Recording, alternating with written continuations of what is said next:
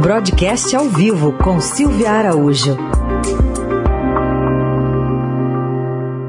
Hoje a gente tem a Silvia Araújo para conversar conosco sobre os assuntos importantes desta quinta-feira. Tudo bem, Silvia? Bom dia. Oi, Carol. Bom dia. Bom dia para você. Bom dia, Heisen. Bom dia, ouvintes. Bom dia.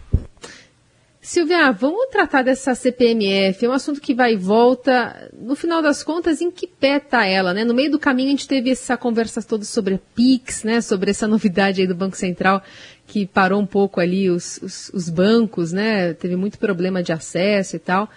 É, mas como é que está a CPMF? Como é que ela está ainda sendo estudada pelo governo no momento em que más notícias não são boas ou bem vistas antes de eleição? Pois é, né, Carol? A CPMF virou uma novela no governo Bolsonaro, né? Virou uma novela porque CPMF, se você olhar para o passado, quando ela é, estava vigente no país, é uma contribuição que de fato arrecada muito. E aí o governo insiste em tentar emplacar a CPMF dentro dessa proposta de reforma tributária. E a ideia, a ideia dentro é, da equipe econômica, conforme apurações dos nossos repórteres em Brasília, a Adriana Fernandes e também a Jussara, é que o governo vai insistir sim na ideia da CPMF. Bom, a gente sabe que a CPMF não é bem-vinda no Congresso Nacional. O presidente da Câmara, Rodrigo Maia, já falou por inúmeras vezes que CPMF não passa é, na Câmara, porque o projeto precisa ser discutido primeiro na Câmara, depois vai para o Senado, também vai ser discutido lá. Davi Alcolumbre, que embora hoje esteja bastante aliado com o governo, por muitas vezes também falou que CPMF não passa no Senado. Mas a insistência do governo é tamanha e o, o governo também a, atrela a CPMF a outras uh, desonerações, a outras criações de emprego para tentar mostrar que uma coisa compensa a outra. Nesse novo estudo que existe lá dentro uh, do Ministério da Economia, a, a, proposta terá uma cláusula que vai assegurar com que a transação financeira só deve ser validada se é, ela recolheu o imposto. Ou seja, é aquela história que se fala sempre da CPMF. É uma contribuição, é um imposto insonegável, principalmente se você tem esse tipo de cláusula. Ou seja, a sua transação financeira só vai ser validada, quer seja no DOC, na TED, no SAC, no PIX, se ela ah, tiver recolhido o imposto. Então, é isso que o governo está pensando. E o que, que ele quer fazer com esse dinheiro, com esse dinheiro da arrecadação? Esses recursos, eles querem atrelar justamente a desoneração da folha de pagamento de alguns setores. Vamos selecionar ainda os setores. A gente lembra que o presidente Jair Bolsonaro vetou a ampliação da desoneração da folha de 17 setores muito importantes é, para girar a economia do país.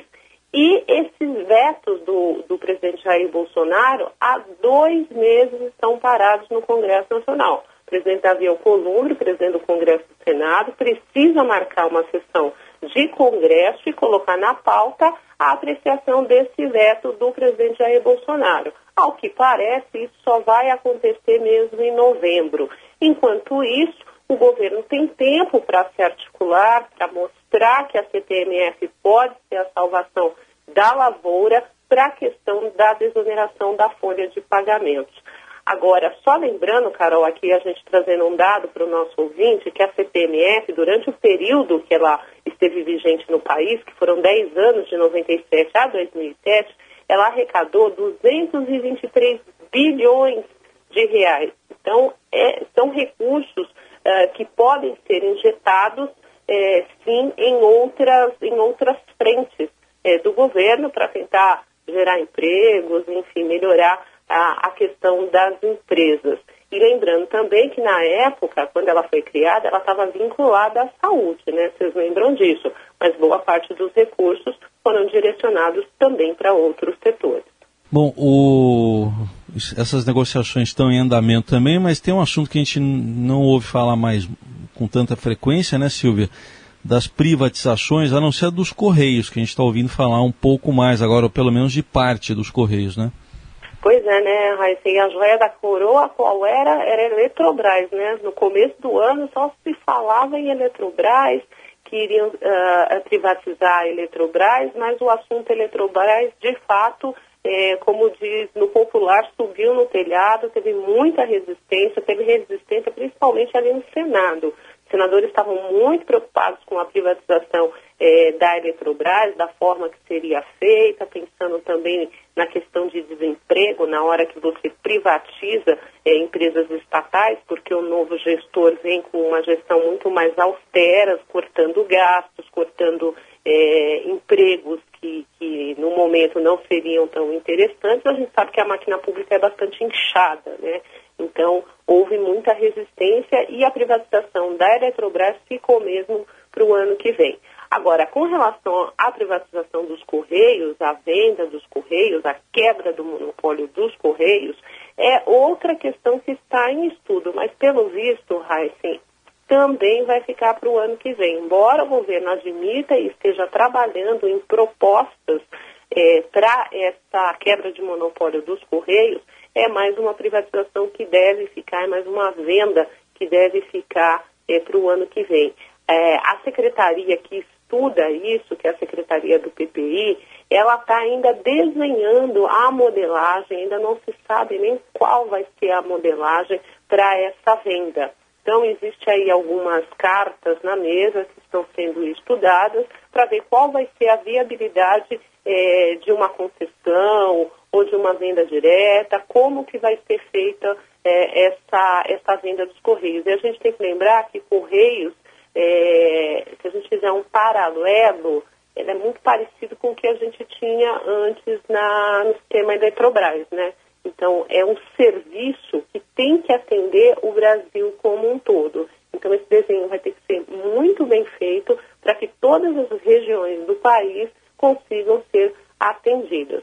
Agora, as outras privatizações realmente devem ficar para 2021, 2022, só lembrando que a gente conversou aqui no jornal, lá no começo do ano, que o secretário, ex-secretário de desestatização do governo, Salim Matar, ele tinha prometido no começo do ano, ou, ou melhor, tinha uma estimativa que as privatizações desse ano de 2020 iriam gerar 150 bilhões aos cofres da União.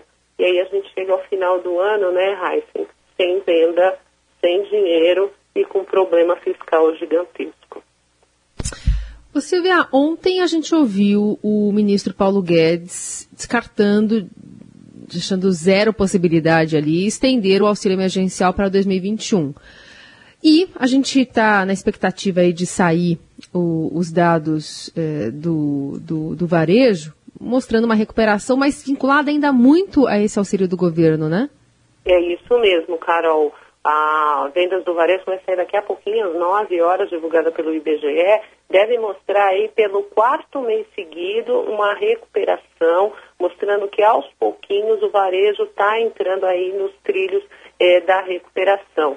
Eh, o pessoal do Projeções Broadcast fez uma coleta de informações com o mercado financeiro e eles estão estimando na média que a alta para o varejo restrito deve ser de 3,2% nesse mês de agosto em comparação ao mês de julho, que já tinha crescido 5%. Agora, quando a gente coloca é, nesse varejo automóveis e materiais de construção, que é o chamado varejo ampliado, também é esperado uma alta, é, a quarta alta seguida nesse mês de agosto, e o crescimento previsto é de 4,1%. Ou seja, o auxílio emergencial, desde que ele chegou na economia, desde que ele desembarcou na economia e também depois de um pouco mais de flexibilização das regras de isolamento, ele acabou ajudando bastante. Então, esse mês de agosto, por exemplo, ele ainda vai refletir a última parcela de 600 reais desse auxílio emergencial.